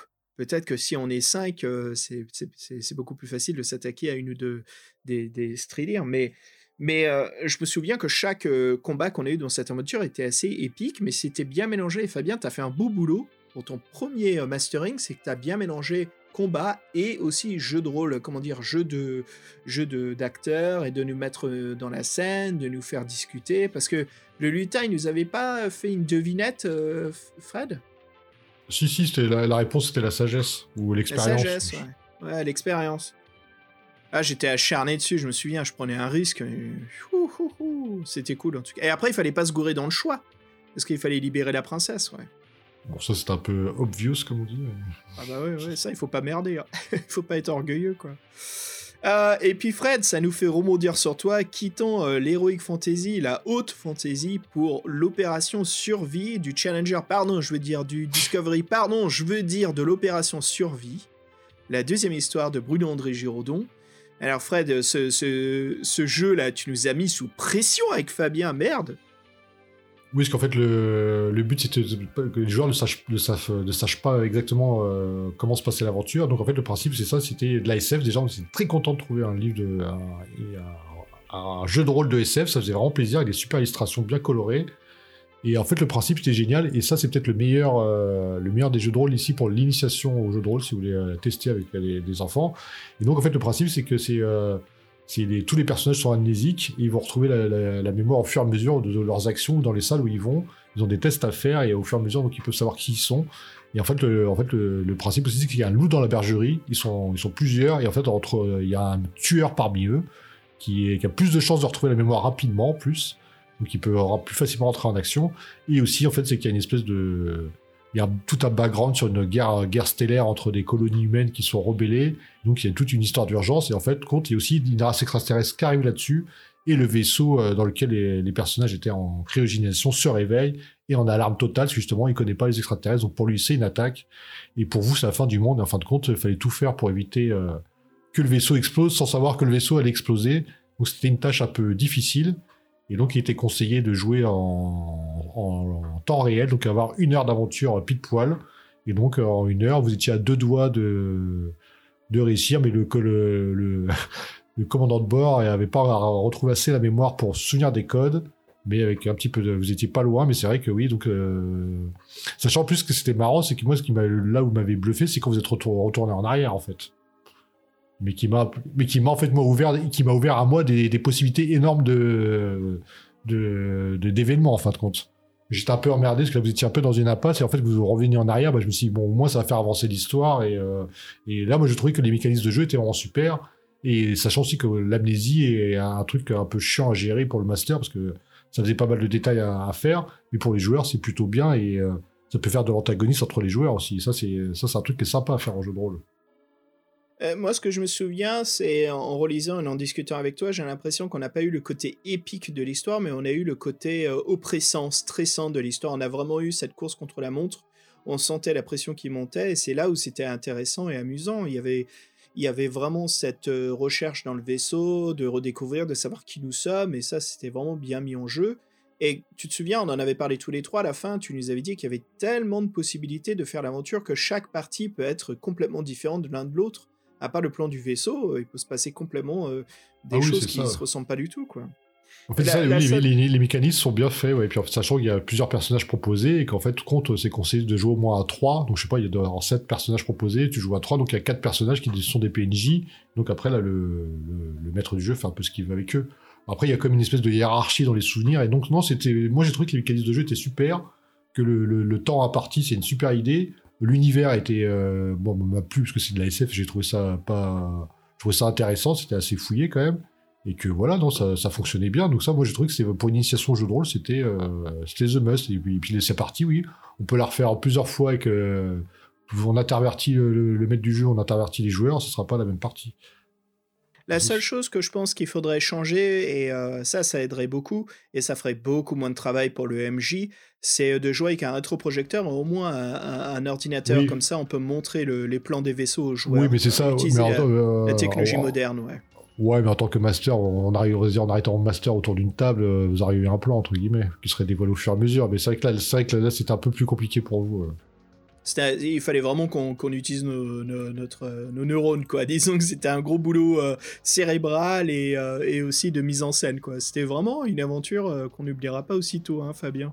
Et je me souviens plus, on avait, c'était, on avait fait une mauvaise fin, non, il me semble, non je- Ah bah ouais, Oui, on a fait boum. En fait, la- la- oui, le vaisseau, c'est auto. Oui, voilà, ça a été explosé, c'est ça, je me rappelle plus. Ah, vous On a étiez pas euh, pas loin. ouais, ouais. Hélène Ripley, elle a mis le, le, le compte à rebours et on a pété dedans, quoi. On n'a pas pu s'échapper. Euh, on n'a pas pu s'échapper dans le Narcissus, voilà. Euh, bon, c'est le nom de la petite navette de, de Ripley, Ah. de- du Nostromo. Le Nostromo et le petit vaisseau d'évacuation, c'est le Narcissus. Bref, euh, du nerd. Alors et toi, euh, Xavier, tu nous avais fait, euh, pour deux numéros, tu nous avais fait euh, une belle aventure, tu te souviens? Ouais, je me suis vraiment éclaté à, à les préparer, à l'écrire. Alors, les joueurs, les auditeurs, si, ceux qui ont téléchargé nos PDF, ils ont vu que j'ai fait pas mal de modifications. Bon, je l'avais annoncé, hein, je voulais un petit peu ajouter du, du, du modernisme euh, dans, dans en fait, euh, les mutations glaciaires qui étaient suivies par sa suite, La Cité de Verre. Et les gars, comme vous vous souvenez, c'était supposé être une trilogie et il n'y a jamais eu la fin. J'ai jamais eu la fin, oui. Voilà. Donc, euh, une aventure bien différente de l'autre. Et je me souviens que ça, vous avait surpris. Et euh, moi, mon expérience d'MJ, c'est que le premier, c'était euh, la, survie. Ça, vous avez pigé. Je, vous, entendais, je vous voyais jouer. Vous essayez de, survivre. Attention à vos rations, de faire gaffe, de rester discret. Et quand je vous ai démarré dans la cité de verre, j'ai vu que vous avez eu un besoin d'un temps d'adaptation, de passer justement à un groupe de, terroristes de Front de Libération euh, mutants et de faire plus d'enquêtes. Et. Bah, de faire de l'investigation. Et ça vous avez un petit peu, si je me trompe pas, ça pas déstabilisé, mais c'était un, un choc entre les deux. moi, j'ai, moi, j'ai pas aimé, hein, j'avoue, la, la deuxième partie. hein. donc, c'est, l'histoire dans l'immeuble, dans l'appartement, euh, j'ai pas trouvé ça vraiment bien. J'ai beaucoup préféré vraiment, tu sais, le, quand- euh, la, quand on devait se sauver de la prison. La mut- ouais, tout ce qui était dans le camp de concentration, toi et Fred qui devaient. euh, Ouais. Et, donc, ça, j'ai trouvé ça vraiment très très bien. Mais par contre, euh, dans l'appartement, non, ça. euh, En fait, euh, si t'en souviens bien, le, quand tu fais le scénario qui s'appelle La Cité de Verre, on dit ton but c'est rentrer dans l'ambassade. En fin de compte, tu rentres même pas dans l'ambassade, parce qu'en fait, c'est ça, c'est le troisième scénario, tu vois. Donc en fait, c'est- qu'un scénario intermédiaire, en fait, qui était là pour, euh, pour meubler, j'ai l'impression. C'était complètement pour meubler. euh, j'ai- essayé de suivre plus la lettre, mais j'ai essayé de changer les choses parce que je trouvais que ce que proposait le- l'aventure, c'était encore plus ennuyeux. Et je me suis dit, je peux pas vous faire vivre ça, ça va vous faire chier, quoi. Donc j'ai essayé de dynamiser un peu le, le truc et euh, rajoutant des personnages intéressants. J'ai changé les lieux, j'ai ajouté euh, des pièces secrètes, des choses comme ça. Mais je t'admets que j'avais une frustration, c'est que j'ai l'impression que ça, c'est la première, c'est la première partie de l'aventure, comme dans le précédent, Mutation glaciaire, où la première partie c'était de s'échapper du camp, et le deuxième c'était de survivre dans la toundra et puis de se battre contre le tank. Et là, là, je me suis éclaté avec vous, je vous admets, à Cité de Verre. Bon, moi, je me suis amusé à vous le faire, parce que c'est intéressant de jouer Inspecteur Colombo, quoi. Et surtout, vous vous retrouvez constamment dans des, euh, dans des parcours de circonstances. Mais en effet, je trouve que l'amorce était. euh, comment dire c'est comme si je vous préparais pour quelque chose qui n'existerait jamais, quoi. En fait, vous n'avez pas de. Vous n'avez pas de paiement de tous vos efforts. Tout ce que vous avez préparé, tout ce que vous avez fait, vous ne saurez jamais ce qui, ce qui serait possible. Mais attendez, moi je peux toujours vous la créer, les gars, la suite. Hein. Mais c'est vrai qu'après, bon, les, les soirées de l'ambassadeur, tu t'attends pas faire un jeu de rôle dans, dans, Bah, en surtout- des en rocher, puis... euh, Moi, ma frustration là-dessus, c'est qu'il se passait pas grand-chose, quoi. En fait, c'était que de l'amorce pour quelque chose que vous aurez, que vous vivrez jamais, quoi. Et c'est là où je trouve qu'il y avait une frustration de la part de, de l'écrivain, euh, qui était donc, euh, ils étaient deux. Il y avait euh, Laurent Audet et Georges Bénard. Je trouve que il, n'y a pas assez d'amusement ou de grandeur de, jeu de rôle comme la première aventure où vous, avez, vous étiez face au tank. Là, vous avez senti l'héroïsme. Mais voilà, si c'est la première heure d'une partie d'une soirée de 4-5 heures de jeu de rôle, moi je trouve que ça va, quoi, ça passe. Qu'est-ce que vous en pensez, vous deux? Oh oui, ouais, parfait. Bah, je pense que... Après, il faut reconnaître faut pas... C'est vraiment des jeux de rôle d'initiation, hein, quand même. Donc, c'est des trucs qui s'adressent vraiment pour des gens qui veulent commencer. Donc, c'est pour ça aussi qu'il faut... Mais les histoires en elles-mêmes... Euh... bon, c'est un peu dé- décevant pour la Cité de Verre, mais c'est vrai qu'ils proposent une enquête après une espèce d'opération survie. Et on voit quand même que c'est un scénario intermédiaire. Mais non, mais de toute façon, euh, la démarche est sympa, donc on peut, on peut que applaudir après, hein, c'est clair. hein. Après, je trouve que à la base, c'est pour initier les, jeunes au jeu de rôle. Je trouve c'est. Est-ce que c'est vraiment pour des débutants? Ouais, moi je dirais oui, en regardant la simplicité des règles, surtout. euh, Alors, si on regarde le tout, je trouve que ça va quand même, les règles. On est très très loin de la complexité du, du D20 avec Donjons et Dragons et compagnie, du, euh, du système de l'appel de Toulouse avec les dés de pourcentage, qui là encore est pas aussi complexe que ça. C'est juste qu'il y a beaucoup de choses sur la fiche de personnage. Mais on est quand même dans une, une grande simplicité et surtout des scénarios qui laissent ample choix euh, au narrateur de modifier, d'adapter, de comment dire, de de s'adapter aux choix que font les joueurs si jamais ça s'écarte trop de la ligne narrative, de comment dire, de savoir comment bien les remettre dans la situation, les remettre dans le dans le dans le scénario. Je trouve que les, les cinq jeux de rôle euh, passent très bien, quoi. Ils sont tous différents l'un de l'autre. hein. C'est la cité de verre, je dirais, qui est vraiment en quête. Opération survie, qui est beaucoup plus aussi ce côté. euh, il y a deux scénarios, il y a retrouver la mémoire, puis après résoudre le vaisseau. Donc ça aussi, c'était intéressant. Bon, quand même, c'était comme de. Moi, je trouve que c'était, euh, c'est quand même des bons trucs. hein. Moi, je m'attendais à pire, franchement. Je trouve que leur qualité est quand même plus égale, plus, plus homogène que les livres dont le héros dont on a parlé tout à l'heure, où t'en as vraiment deux qui sont ban- bancales. Là, tu peux, chaque, dire, chacun, selon sa sensibilité, va trouver son bonheur dans un de ses, dans un de ses- de ses aventures. Je veux dire, ça peut plaire. Moi, je trouve que ça peut plaire à pas mal de gens et que les, trucs sont bien faits. Là, c'est du bon boulot quand même. Après, c'est un peu, un peu vieilli, c'est un peu simpliste.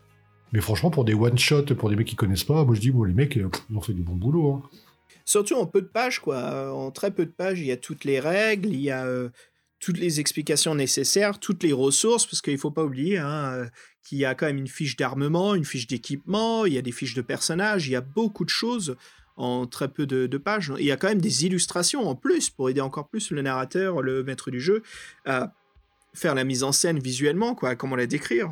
Donc euh, ouais, Fabien, si tu veux l'avis de deux MJ euh, de très longue date, euh, on n'est pas des experts, mais moi je dirais que ces cinq histoires-là, ce sont des très très bonnes initiations pour les, euh, pour les gens qui veulent découvrir le jeu de rôle. Après, en effet, c'est vieillot, ça a un côté euh, années 80, on sent que ça peut être amplement amélioré, Mais à part ça, euh, ça passe toujours très bien. Je trouve que l'essence des scénarios sont très, très chouettes, quoi. Bah, tant mieux alors.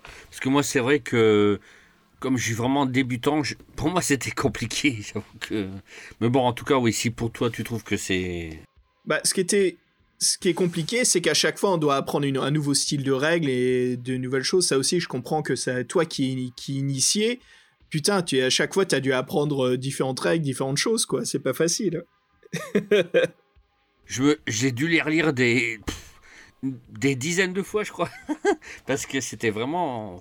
Et puis après, entre temps, il y avait, euh, il y avait l'appel de Toulouse avec Jean-Michel qu'on a fait ensemble. Oui. Oh là là, oui. Après, je me sens pas. Pourtant, là, j'en ai fait un peu plus maintenant, mais je me sens pas. Je me sens pas rassuré. Il me faut encore un peu de temps pour euh, que je maîtrise.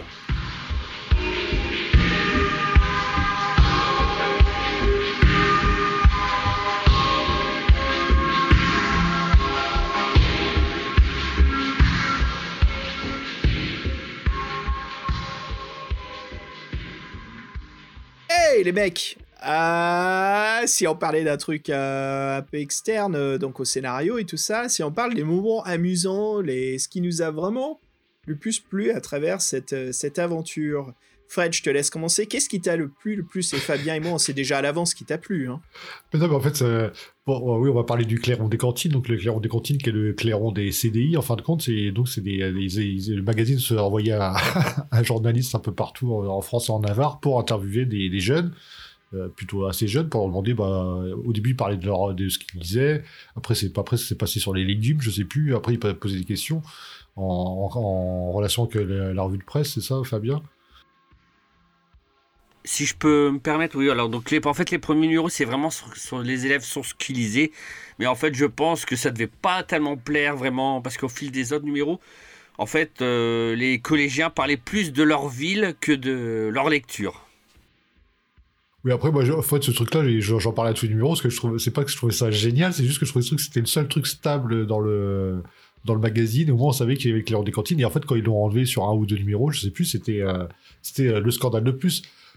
Après, il y avait des, sûrement des trucs truculents, mais euh, est-ce que dire que c'était vraiment un truc intéressant, je sais pas, mais au moins, le Clairon des cantines, c'était un phare euh, dans le magazine, un truc qui était là, qui était, euh, qui était adressé aux jeunes, qui était fait pour les jeunes, par des jeunes, entre guillemets, et ça, moi, c'était raccord. Donc, c'était, moi, ça me faisait marrer d'en parler, mais on n'attend pas, franchement, je pense qu'à mon âge, le Clairon des cantines, je l'aurais zappé direct, quoi. Faut être franc.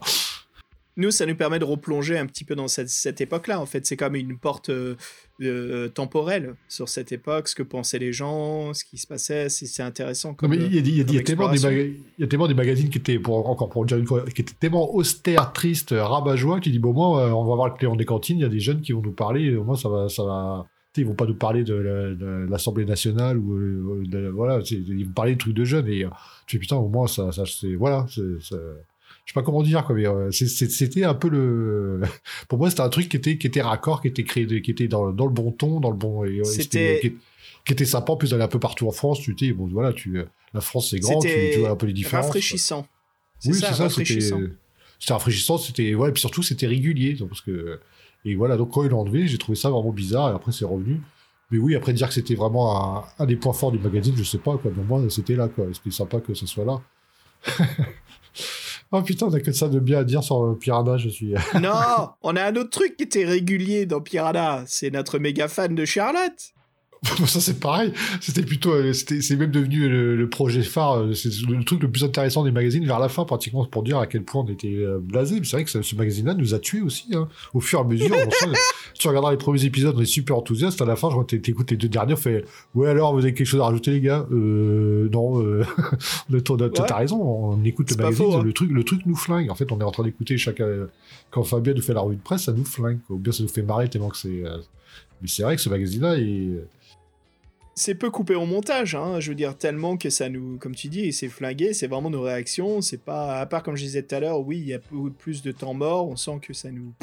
Mais t'as raison, quand je vous demande euh, de quoi on parle, des fois, il y a que dalle, quoi. Moi, je me souviens toujours, j'entends Fabien feuilleter les pages, j'entends vraiment, si, si je me remets en tête, c'est Fabien, qu'est-ce qu'il y a d'autre à dire, j'entends ça.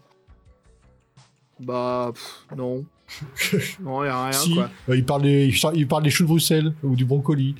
Ah non, ton tasse de, ton tasse de pâte de dentifrice, euh, oh là là. non, écoute, moi, ma section préférée, c'est sûr que c'est la méga fan de Charlotte, qui est toujours là. La fan de Charlotte Gainsbourg, qui, qui, en plus, ce qui me fait rire, c'est Fred qui limite Je veux tout ce que vous avez, je veux ses cheveux, je veux des je veux, posters, je veux, je veux. je veux, Donnez, ouais. donnez, Ah, c'est- donnez, donnez. Donnez-moi. ah, c'est génial, quoi. Moi, ça, ça me fait rire. euh, donc, euh, surtout au montage, à chaque fois, de foutre du et Lazarus, quoi, du, du, euh, du silence des agneaux, moi, ça me fait rire, quoi. Euh, et Bah, tu vois, Fabien, bah, moins, t'as- elle, elle aussi, elle Ouais. aussi c'était un phare dans le magazine. Au moins, elle était là, tu vois. On savait Elle était là. elle était là. quoi. Et elle, elle a pas changé, elle a pas abandonné, elle était fidèle jusqu'au bout, elle a gardé son intégralité. Son intégrité aussi. Oh merde, elle a gardé son intégrité, merde Allez les gars, bon bah c'est parti, moi je vous propose bah, de, conclure ce dossier Piranha, allez, montons à bord, c'est la fin.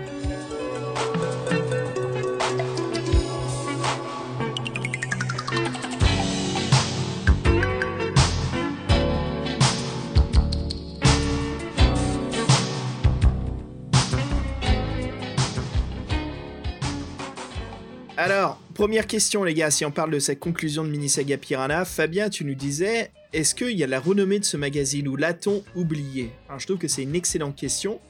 Parce que récemment, sur les groupes Facebook, je crois que c'est. Je me, me souviens plus exactement du groupe, mais quelqu'un était en train de collectionner les livres dont vous êtes le héros, la première édition, et il a vu en fait euh, la page intermédiaire, publicité pour Piranha, et il a posé la question sur le groupe en disant C'est quoi Piranha? Est-ce que l'un de vous connaisse? Alors je dirais que oui, on a complètement oublié Piranha, je dirais, pour, pour, tous les, euh, pour tous les gens qui sont pas à fond dans les livres dont vous le héros. Je pense que c'est pas quelque chose qui se sait. Il faut soit l'avoir vécu, soit l'avoir vu, comme toi Fabien. Soit, bah tu vois, regarde Fabien qui nous en parle à Fred et moi, ou sinon on voit la pub Piranha, mais autant que ça peut être oublié rapidement dans un livre-jeu. Mais euh, c'est du niche, du niche, du niche. hein. Je trouve que là, euh, euh, c'est- un peu oublié, c'est dans les annexes, mais ceux qui s'en souviennent, voilà, gardent des bons souvenirs nostalgiques, je dirais. Ah, moi, je pense que la plupart des gens l'ont oublié. Et moi, quand j'en parlais autour de moi, personne euh, ne connaissait ou s'en souvenait. C'est du niche, du niche, du niche. hein, L'impression d'être seul au monde. Ah, c'est c'est complètement ça. hein. Je t'admets, quand nous on fait le magazine et les revues, je me dis, bon, c'est une petite perle. euh, Bon, enfin bref, euh, c'est une perle assez spécifique, quoi. Mais en tout cas, je suis justement, je suis content. euh, je suis content de les avoir, tu vois, mes, mes numéros. Donc euh, voilà. Bon après, même si ça n'a pas de grande valeur, hein, mais je suis content de les avoir. Ah ouais, tu nous as bien introduit à ce magazine, quoi. C'était vraiment chouette. hein. Après, je- après, je Euh. pensais pas que ça allait vous plaire autant. hein. Je pensais pas qu'on allait faire une mini-série là-dessus. Quand j'avais écrit le dossier, euh, je pensais vraiment pas que. On m'aurait dit que j'allais, qu'on allait faire les jeux de rôle et tout. J'étais vraiment très surpris. Hein. mais- mais- tu sais, Piranha, si on l'avait fait en un seul épisode, ça aurait fait le, le sketch qu'on a fait avec Xavier, là, si on faisait tous les défis fantastiques en une émission. Alors, c'est l'histoire de machin, il fait ça, c'est il a des dessins, de ça. On passe au deuxième, c'est le- c'est euh, c'est du secret Tantalo, il y a 12 dessins, c'est des énigmes, c'est très dur. Après, on a le, la menace sur la galaxie, alors, des, des dessins avec plein de couleurs. on aurait fait une émission. Euh, oui, on a perdu, on aurait perdu de la matière aussi bien pour nos podcasts que pour les, les piranhas. Donc, euh, non, non, c'est bon, en fait, euh, non, c'était c'est une super découverte, quoi. Après, euh, voilà, on n'a pas le temps de s'amuser en 5 minutes. euh, regarde comment on déconne.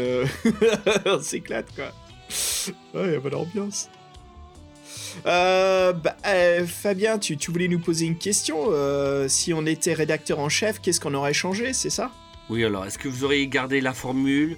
Est-ce qu'il y aurait des choses enlevées ou des choses ajoutées? Vous auriez fait quoi? Oh, bah, C'est simple, la, la, question la revue, la revue de presse, tu, la revue de presse, tu la vires direct. hein. Bah, Non, en fait, tu, je me suis. tu, tu vires les dossiers, la revue de presse, tu, tu, tu, tu vires les pubs masquées euh, comparatifs produits, tu mets que des, euh, tu fais des sorties ciné pour les gamins, tout ce qui se passe en BD, euh, livre les gamins, tu fais, tu parles de Récra 2, euh, Club Dorothée, euh, l'animation japonaise, les relations franco-françaises avec les dessins animés japonais, les dessins français, et putain, tu peux tenir 10 épis, 10 trucs comme ça. Non, mais je sais Moi, pas je qui s'adresse, qui s'adresse, aux gamins, tout simplement, quoi. Moi, j'ai- carrément écrit toute une, euh, toute une mise en scène ou au moins une source d'inspiration, Fabien. Parce que, à savoir, le magazine Warlock, hein, il a duré que 84 à 86. Mais les gars, j'ai appris que Warlock était publié au Japon aussi. Et il a duré jusqu'à 1997. Avec quelle, ma- quelle matière? Matière japonaise que... Au Japon, ouais, bah, qui parlait de livres-jeux. Après, je sais pas, il a peut-être parlé de jeux de rôle ou autre. Mais euh, et voilà, d'où l'expression, comme d'hab, un Big in Japan. hein. Ah mais c'est vrai, c'est ça. hein, Oui, c'est- oui. c'est- tu- tu- si vous voulez qu'on s'éclate, moi je vous dis direct, un rédacteur en chef, ok, moi voilà ce que je fais. Je prends l'exemple sur une réussite d'un magazine français qui n'a pas du tout marché en Amérique, pas de la même façon, c'est le Lucasfilm Magazine. C'est le magazine sur l'univers de George Lucas, hein, les Gardes des Étoiles en gros, qui est sorti en France en 1995 et qui s'est terminé en 2009. C'est quand même énorme, hein, ça fait euh, 80 numéros les mecs. Et euh, je voulais justement euh, dicter qui était euh, euh, comment dire, le, rédacteur, celui qui a mis l'initiative. C'est Patrice euh, Girod. Donc lui, je trouve qu'il a carrément assuré parce que putain, les mecs, comment tu fais pour faire 80 numéros pour parler que de 6 films? Et encore à l'époque, il n'y en avait que 3 avant qu'il y ait les trois autres, les préquels. Ouais, bah il a dû meubler, hein. Avec des Ah, il a carrément meublé. Et ben il meublait et il faisait. Moi je me souviens, j'étais abonné pendant un an et il faisait la même chose qu'un magazine américain qui s'appelait Nintendo Power. C'était le magazine officiel de Nintendo de l'Amérique. Et ce que tu fais, c'est tu mets pas la presse, tu mets pas tes écrivains en avant, tu mets ton public, tu mets tes lecteurs en avant. La première chose à faire, c'est le courrier des lecteurs. C'est pas mal ce qu'on a, mais je propose justement de faire une, une, euh, comment dire, euh, une initiative pour demander aux, aux, aux ados, aux pré-ados, aux adultes, jeunes adultes qui dessinent de envoyer leurs illustrations et de les faire publier. Alors il faut pas oublier, on est en 86 les gars, il n'y a pas d'internet.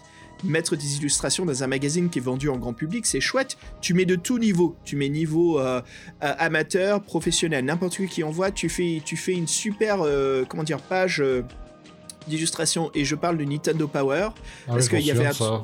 C'est ce qui existait en France, hein. Ah, c'est vrai, c'est génial. Oui, oui. Moi, ce que je me souviens, c'est le courrier des lecteurs. Les mecs, ils dessinaient sur l'enveloppe. Et donc, Nintendo Power ouvrait toujours le courrier.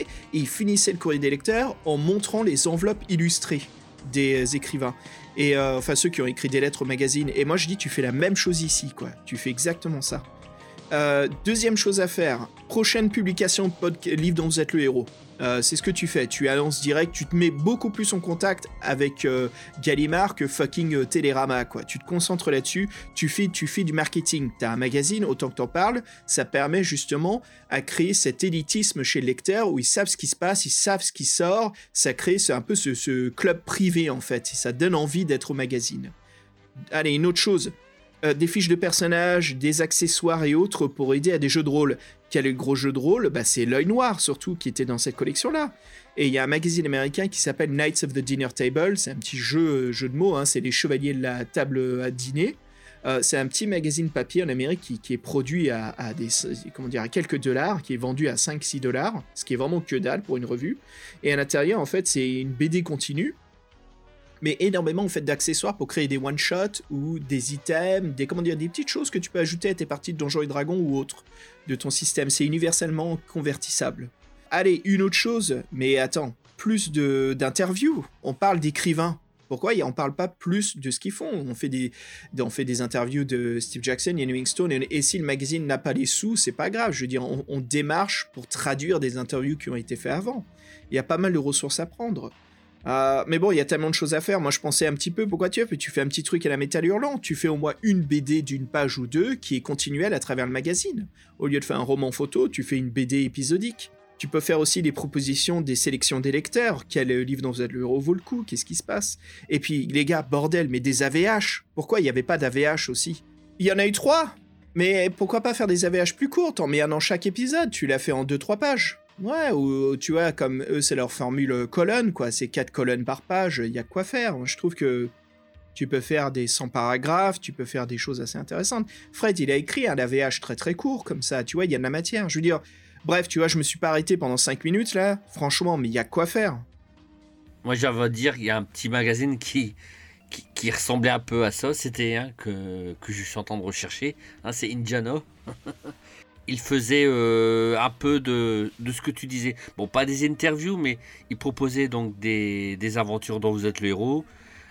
Un peu de revue de presse, donc il parlait de ce qu'il racontait ailleurs, quoi. Donc c'était vraiment, voilà, mais et ça n'a tenu, ça n'a tenu que trois numéros, hein, donc tu vois. C'est ça qui est intéressant que t'en parles, parce que les gars, hein, Fred, euh, là-dessus, ça va être notre prochaine mini-série, hein, Fabien?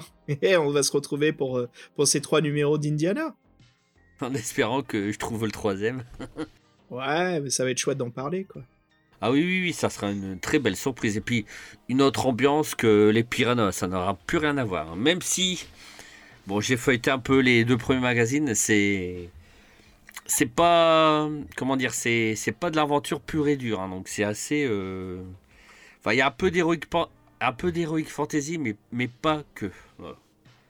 donc euh, enfin bon je vous laisse la surprise Bah, en parlant de ça, les gars, je crois que ça, bah, ça va conclure notre euh, première mini-saga euh, du podcast dont vous êtes le héros, notre première mini-série. Euh, les gars, merci d'avoir été là. Merci Fabien, je crois qu'avec Fred, on te remercie énormément de ton boulot de colosse, d'avoir couvert chaque euh, numéro de, de Piranha. ah bah c'était un plaisir j'avoue que c'est vrai que j'aurais aimé c'est dommage qu'on n'en a pas pu mais c'est vrai qu'on a ça aurait été vraiment sympa de discuter avec euh, la, rédactrice en chef ou euh, ou un auteur hein, ou un illustrateur. Ça aurait été vraiment bien quoi pour avoir plus d'anecdotes. C'était dur hein, parce que le magazine est vraiment oublié et voilà quoi. Mais en tout cas je suis content si j'ai pu euh, rani- ranimer la flamme de Piranha puis faire rappeler des souvenirs à quelques personnes. Bah, c'est bien je suis content Ouais, c'est ce qui me manque, moi aussi, je suis d'accord. Sur tout ce qu'on a fait comme boulot, là, sur nos 12 podcasts, c'est qu'on ait eu beaucoup de mal, surtout, je pense que le Covid nous a pas aidé beaucoup, mais c'est à faire des, euh, des interviews ou, au moins trouver des gens pour communiquer avec. Mais euh, faut dire aussi qu'on peut se pencher beaucoup plus là-dessus, donc euh, pourquoi pas dans le futur, on peut peut-être faire un mini-interview avec, euh, bah, avec un de nos écrivains, surtout Bruno André qui nous avait contacté. Donc ouais, et c'est vrai qu'il faut qu'on se penche là-dessus. Après, c'est notre faute, hein, c'est de l'oubli, du laxisme. Mais ouais, qu'on qu'on se penche, essayer de contacter Bruno André Giraudon pour qu'on lui demande, voilà, est-ce qu'il veut bien faire une interview avec nous et qu'on en parle un petit peu plus, quoi, de ses livres-jeux et son expérience avec Piranha. Mais bon, en tout cas, je, sincèrement, si un, un de nos auditeurs, si nos auditeurs euh, peuvent, euh, ont l'occasion de lire un, un de ces magazines, ben, qu'ils le fassent, puis qu'ils les gardent précieusement, parce que c'est, que ça peut faire partie comme de la collection, hein, donc euh, surtout les, les premiers numéros en tout cas. Et, et puis je vais envoyer un petit coup de pouce là pour, pour aider Fabien. En fait, euh, les auditeurs, voilà, on vous a dit que notre prochain mini saga c'est euh, c'est, euh, Indiana comme ça, mais il nous manque le troisième volume d'Indiana. Alors si l'un de vous, l'un de vos auditeurs a le troisième volume, est-ce que voilà vous pouvez nous contacter? Est-ce qu'on peut trouver un moyen, soit pour euh, scanner, se procurer, au moins pour l'émission, qu'on puisse euh, en discuter? On a beaucoup de mal à trouver. Fabien a fait le tour du web et euh, c'est c'est c'est c'est comment dire? C'est c'est impossible à trouver quoi. C'est c'est la l'aiguille dans la botte de foin. Je passe au moins une journée par semaine à aller sur plein de sites de livres d'occasion, donc euh, pour, euh, pour retrouver euh, ce, troisième numéro. J'ai réussi à avoir les deux premiers, alors, c'était, ils étaient chers même, mais, mais j'étais content de les avoir. Mais c'était, c'est incroyable. au départ, je doutais même de l'existence de ce magazine parce que je, ne le trouvais pas du tout. Personne ne le connaissait. Donc voilà. Puis c'est un éditeur qui n'est pas connu, qui n'existe plus. Donc c'est vraiment une mission un peu, j'ai l'impression de dire mission impossible. On va y arriver, on va y arriver. De toute façon, on a tellement de choses à discuter entre temps. À la recherche du magazine perdu. Bah en tout cas, Fabien, j'espère que tu le trouveras, parce que c'est vrai que cette mini-série, c'était sympa de la faire, tu nous as fait découvrir Piranha, puis c'est surtout sympa de la faire à 3, donc euh, Indiana, on le fera à 3 aussi, donc c'est toujours sympa quand t'interviens, et puis merci pour euh, tout le boulot, ouais, donc, et puis moi, comme tu disais, t'as arrivé ravivé la flamme euh, de Piranha qui n'existait pas, parce que je savais pas que ça existait, donc au moins t'as fait un heureux euh, en faisant ce dossier, et c'est vrai que... euh, il y a des défauts dans ce magazine, mais c'est quand même euh, une bonne trouvaille. Et c'est vrai que c'était vraiment sympa de, de faire ces euh, 12 émissions ensemble. Et donc, euh, je prie, je croise les doigts pour que tu trouves le troisième d'Inana. Donc, il y a bien un auditeur qui, qui l'a. On le sait que tu l'as. Partage, s'il te plaît. Ce sera le mot de la fin. Ouais. ah les gars, alors pour se quitter, hein, je crois que c'est moi qui choisis le dernier morceau, c'est ça? Parce que je vais honorer notre méga fan. Et pourquoi pas? Elle mérite, hein, c'est le, le phare, le phare dans la nuit, hein. Alors j'arrête pas de la mettre au montage, mais là, fuck, on va la mettre en entier. Allez, je vous propose la chanson euh, la plus connue de Q Lazarus, qui s'intitule Goodbye Horses. Voilà, bah ce fut un plaisir, hein. c'est dingue, c'est triste, bah c'est- c'est c'est comme la fin d'une grande aventure les gars, donc j'en suis un petit peu triste, j'ai l'impression qu'on est à la fin de- de- du retour du roi là, que ça y est, on a fait notre aventure, on est retourné au Shire. Les, euh, les auditeurs, merci d'avoir d'être restés avec nous sur ces 12 épisodes, les gars, merci de votre boulot incroyable, c'était vraiment amusant tous les trois. Allez, je vous dis à très bientôt, salut tout le monde, ciao. À bientôt, au revoir. Ciao